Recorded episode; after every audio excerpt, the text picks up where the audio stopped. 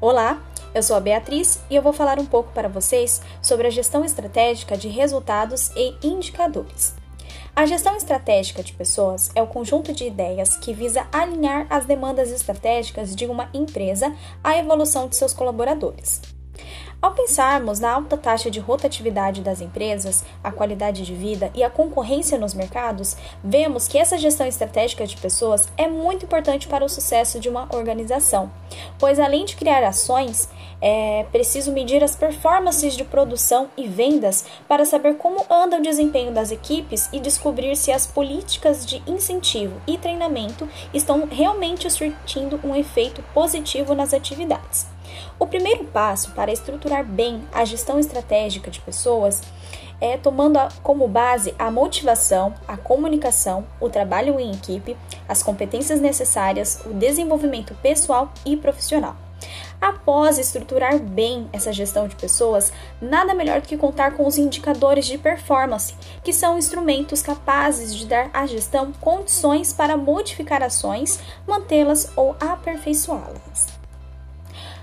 Os principais indicadores são o de rotatividade, conhecido também como turnover, que indica o nível de colaboradores admitidos e demitidos de uma empresa em determinado período. Esse indicador é considerado um dos mais importantes e serve como base para outras análises.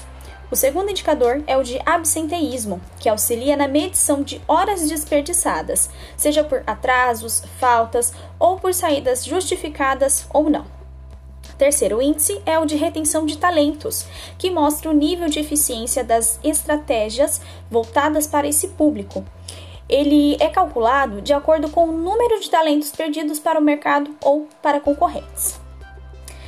O quarto índice é o custo de rotatividade, que abrange todos os custos referentes ao pagamento das rescisões, incluindo tributos e multas. Além disso, ele é somado ao investimento feito em capacitação e treinamento de novos entrantes.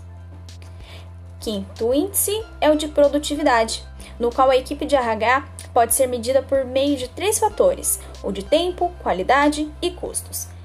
Desse jeito, desse modo, no caso, outros grupos de indicadores auxiliam na comprovação da produtividade desse setor.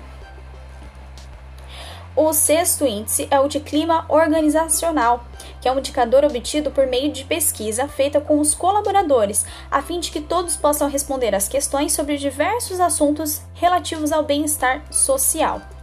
Com isso, a empresa também ela consegue visualizar onde que o onde está sendo, onde que ela está, vamos dizer assim, pecando.